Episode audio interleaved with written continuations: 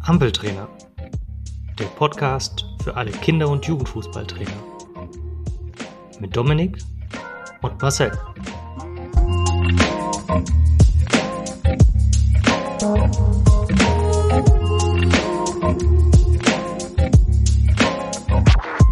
In dieser Folge stellen wir Spielen und Üben einander gegenüber. Wir stellen euch die verschiedenen Konzepte vor und diskutieren gemeinsam, ähm, welche die praktisch beste Variante für das Training ist.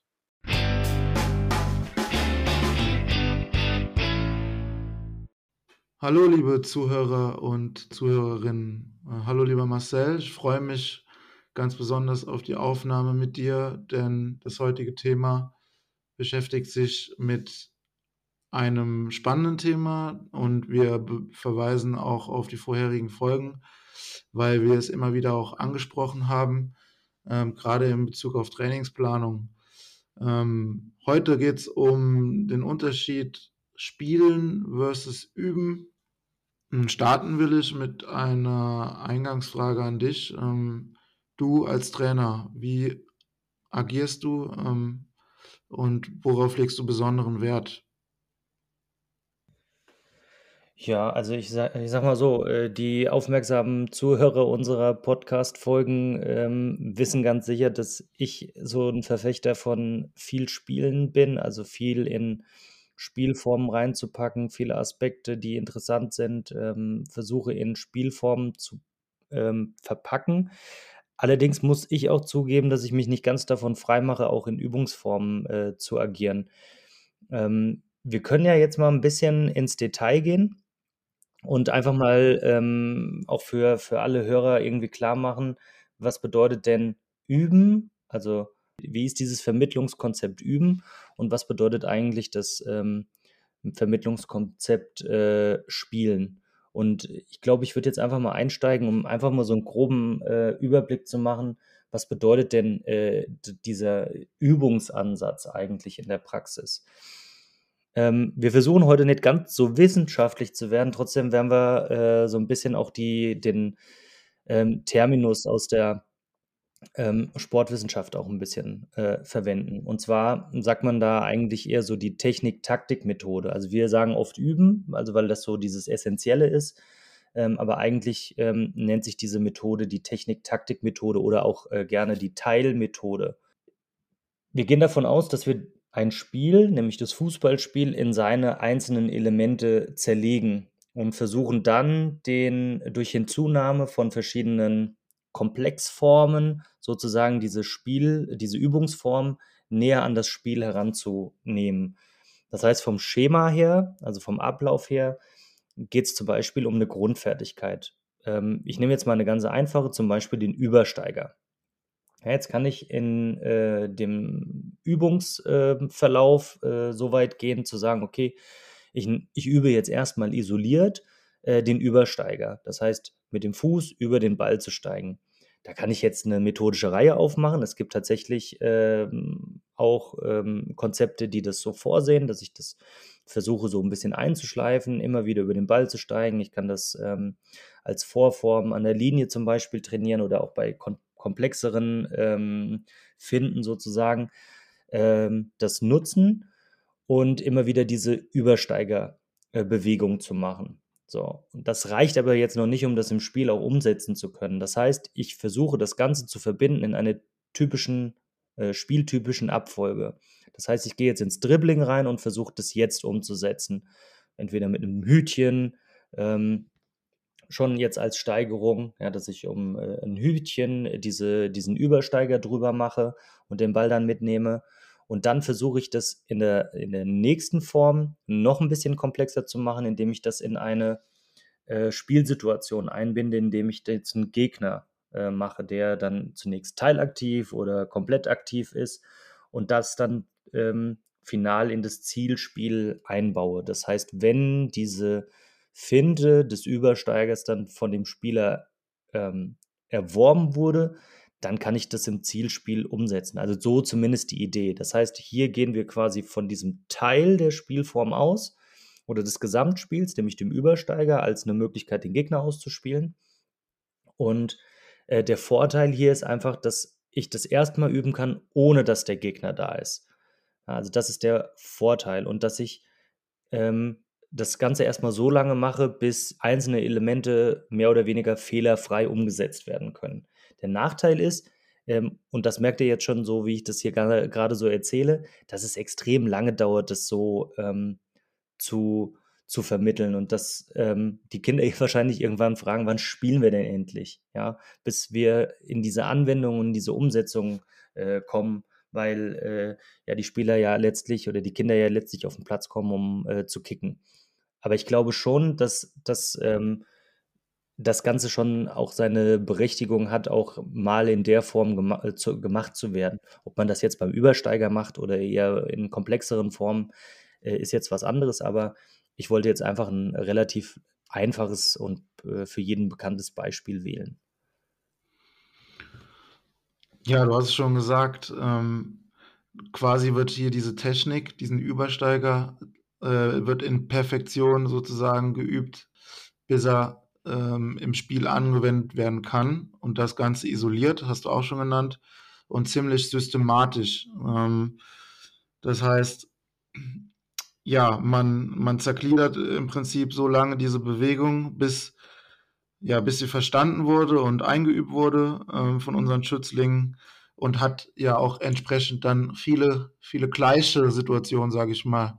Ja, jetzt hast du schon äh, Nachteile genannt und äh, entscheidender Nachteil ist ja auch die, äh, die Motivation, die dann wahrscheinlich peu à peu flöten geht bei unseren Schützlingen, weil du hast es ja gesagt, das Ganze relativ langwierig ist. Ähm, ich halte das auch für bedenklich, aber und ähm, ja, wir haben viele gleich, gleiche Situationen. Wie schaffst du jetzt dann diesen Transfer in, ins Spiel? Ja, also wie gesagt, das ist ja auch äh, eigentlich auch nicht mein äh, Gusto. Natürlich nutze ich das auch erstmal, ähm, auch mal in, in meinem Training. Ähm, wir müssen nur gucken, dass wir es tatsächlich auch, ähm, wenn wir es isoliert üben, dann auch passend in, in diese, in, in ein Spiel oder in eine kleine Spielform oder eine spielgemäße Übungsform, könnte man ja auch sagen, eine spielgemäße Übungsform äh, übersetzen spielgemäße Übungsform jetzt im Vergleich zu einer Spielform ist, ähm, wir sind zwar in einer Übung, aber ähm, wir versuchen eine Situation aus dem Spiel nachzustellen. Ja, und es äh, beginnt alles wieder an äh, so einem Ursprungspunkt, während eine Spielform eigentlich so ein Endlos-Ding äh, ist. Also das als Unterscheidung jetzt dazwischen. Das heißt, wir beginnen immer wieder an einem künstlichen Ausgangspunkt bei dem spielgemäßen, ähm, bei der spielgemäßen Übungsform. Ähm, nicht zu verwechseln, und das würdest du jetzt wahrscheinlich uns erklären, ähm, das spielgemäße Konzept. Das heißt, ähm, wie vermittel ich denn und welche Vorteile habe ich daraus, wenn ich das Ganze spielgemäß äh, umsetze? Genau, da würde ich äh, einsteigen und ich fange mal ganz anders an. Ähm, wir hatten es schon in einer der vorherigen Folgen und speziell, als wir über ganz viel über Bolzplatz geredet haben. Also ich würde mal behaupten, jetzt mal ganz äh, provokant, alles, was ich an Basisfertigkeiten ähm, gelernt habe, was für das Fußballspiel entscheidend ist, wie Dribbeln, Passen, Schießen, habe ich auf dem Bolzplatz gelernt. Und da haben wir ja nichts anderes gemacht als gespielt. Von daher hat Horst Wein, äh, und er, Horst Wein ist unser Begründer der, des Foninho-Ansatz, äh, der, war schon, der war schon ganz früh bekannt. Und zwar Spielen lernen durch das Spiel. Was meine ich damit? Ich meine damit eine ganzheitliche Methode, einen ganzheitlichen Ansatz. Du hast es gesagt, während wir beim Üben eher so Start-Stopp-Phasen haben die ganze Zeit, haben wir jetzt mehr oder weniger Endlosschleifen. Und ähm, man muss aber ganz klar sagen, das Spielerlebnis steht hier ganz klar im Fokus, aber immer auch mit dem Bezug zur Spielidee. Das heißt, der Fußball hat eine ganz klare Spielidee, Tore verhindern, Tore schießen.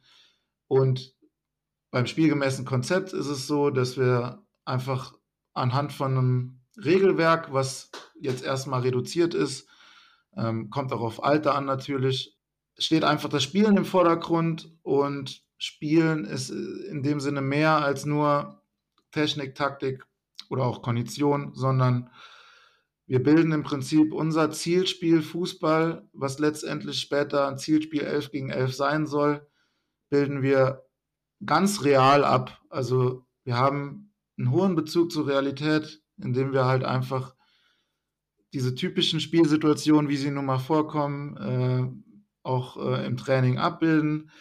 Und ja, das Ganze kann man dann vermitteln in Spielreihen, äh, indem man im Prinzip ähm, kleine Grundspiele oder Rohspiele vom Fußball nimmt und die äh, in einer Spielreihe aufbaut. Man, man, ja, man sagt auch, das sind sogenannte Haupt- und Nebenstraßen, wo man im Prinzip eine Hauptstraße hat mit ganz vielen verschiedenen Spielen, die sich immer weiter, also sage ich mal, ähm, in der Komplexität steigern.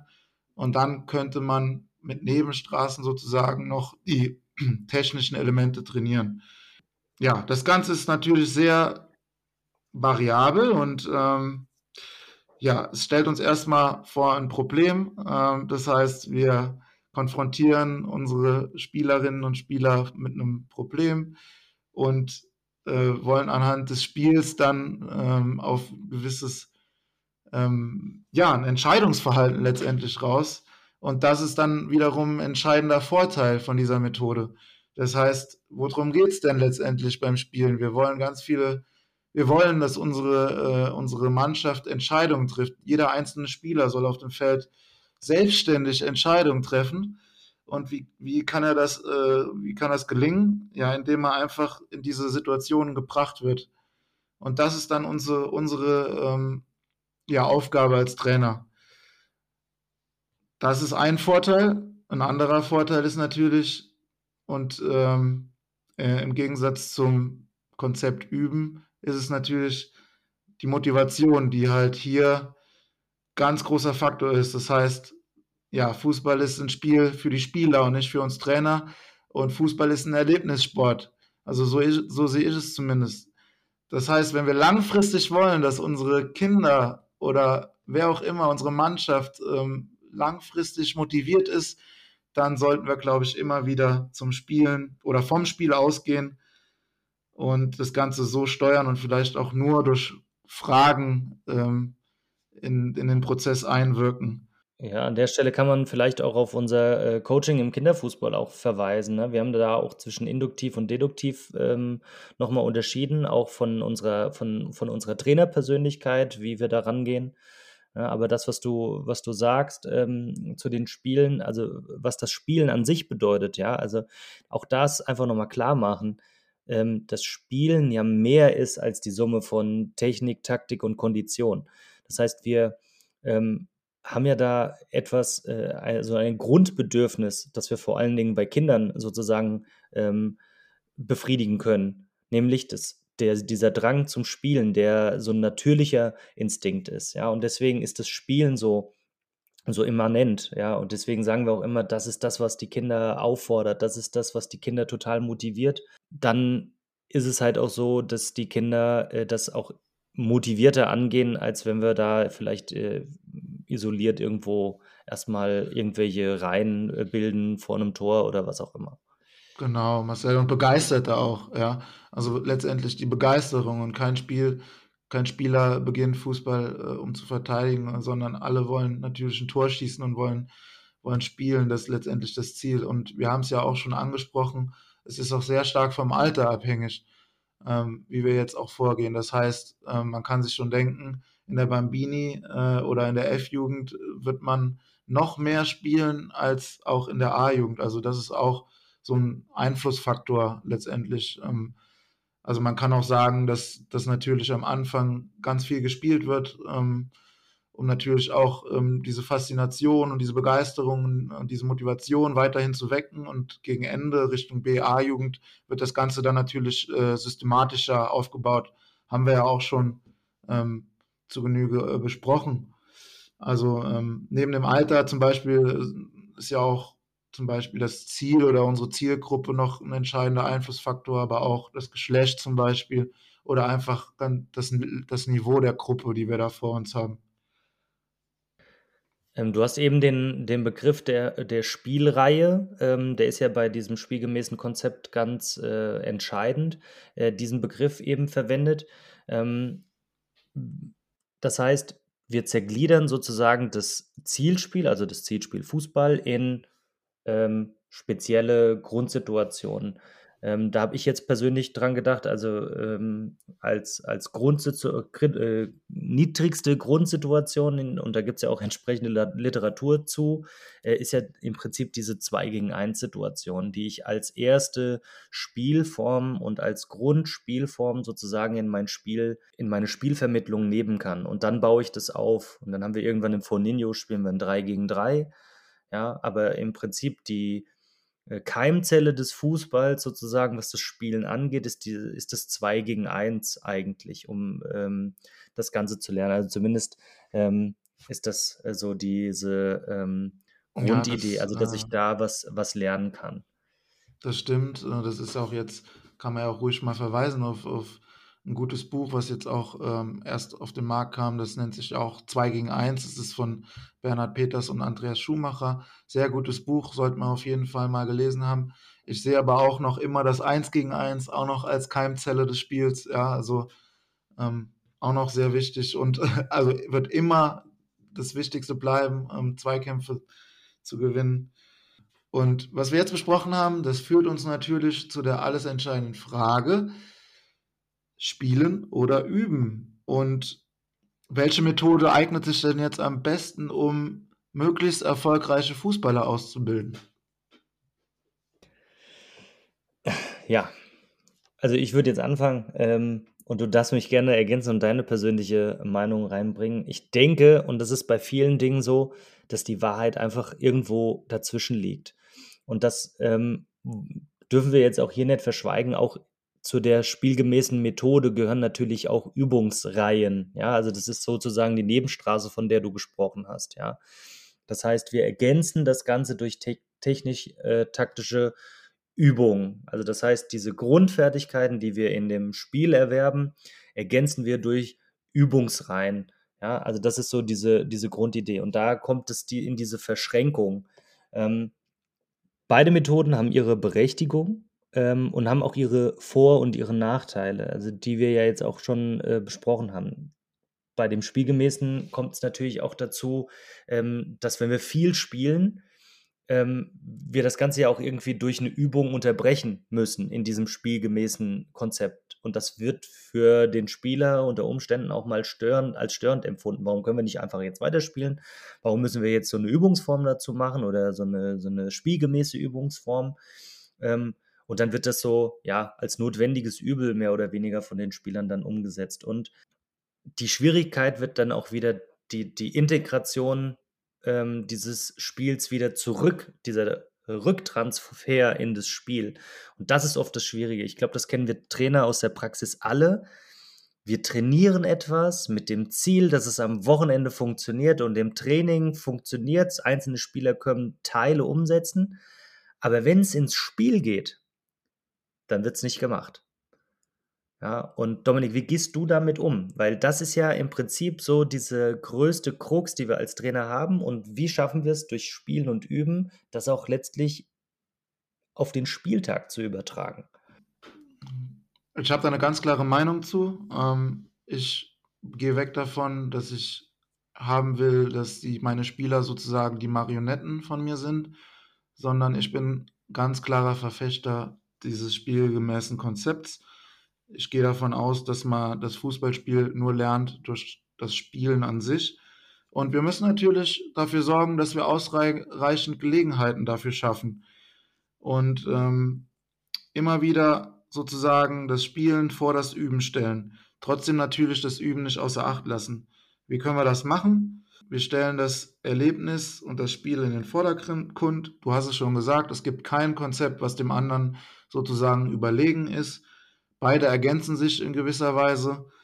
Und ja, um dann äh, die Spieler bestmöglich auszubilden, sollte man immer im Training genug Gelegenheiten schaffen, äh, zu spielen, den Straßenfußball ins Training nehmen und Spielreihen aufeinander aufbauend vermitteln, vielleicht von kleiner Spielerzahl wie 2 gegen 2 3 gegen 3 zum 4 gegen 4. 4, 4 gegen 4 ist auch eine optimale Straßenfußballform. Ähm, man kann ja auch von, sage ich mal, fairen Überzahlverhältnissen dann peu à peu ähm, darüber, da, da, ähm, dazu übergehen, mehr Verteidiger reinzunehmen, ähm, sodass wir dann allmählich eine Gleichzahl herstellen.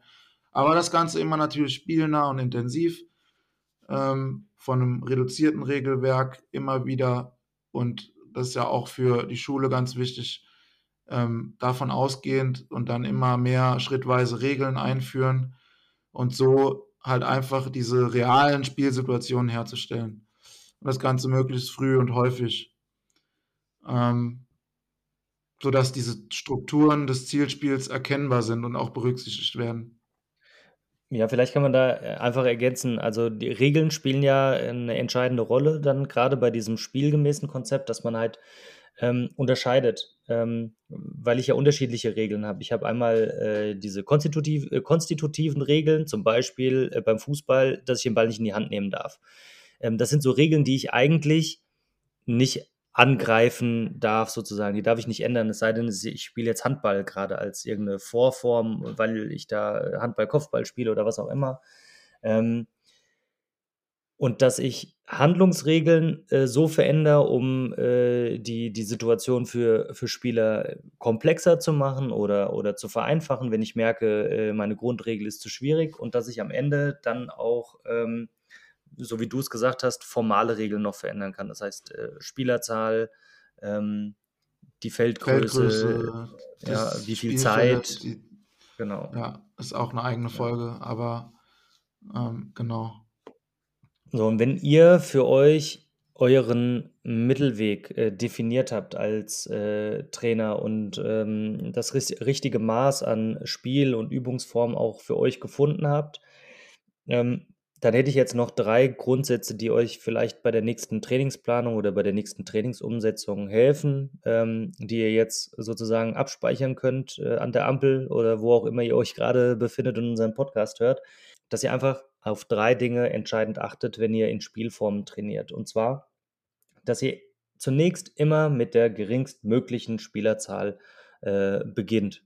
Ja, also wenn ihr etwas neu aufbaut, eine neue Spielform nach oben aufbaut, ähm, und so ist es eben auch bei den von klein nach groß. Das heißt, bei Bambini spielen wir mit weniger Spielern als letztlich bei den A-Junioren, so wie Dominik das eben auch gesagt hast.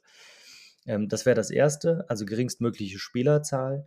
Zweitens, ähm, nicht die optimale Spielerzahl für die Feldgröße überschreiten.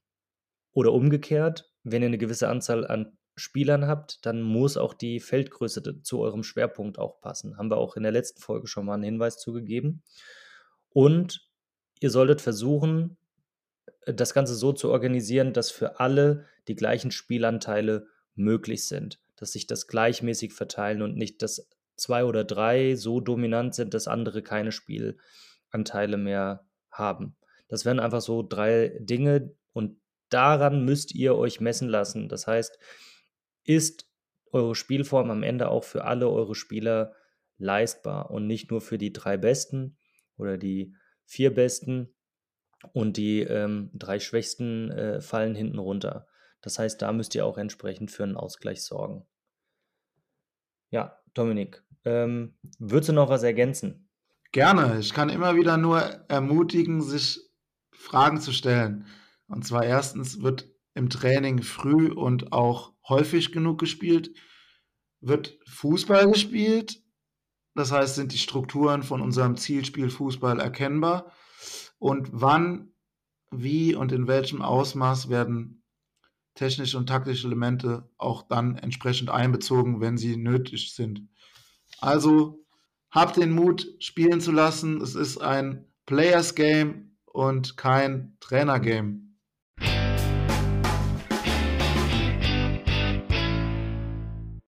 Wenn euch dieser Podcast gefällt, abonniert unseren Kanal und empfehlt uns weiter an Trainerkolleginnen und Kollegen. Folgt unseren Kanälen auf Facebook, Instagram oder Twitter unter Ampeltrainer Podcast oder dem Hashtag Ampeltrainer. Gerne könnt ihr hier mit uns und der Community diskutieren oder schreibt uns, welches Thema wir in unserem Podcast behandeln sollten. Bis dahin bleibt am Ball. Bis zum nächsten Mal bei Ampeltrainer, der Podcast für alle Kinder- und Jugendfußballtrainer.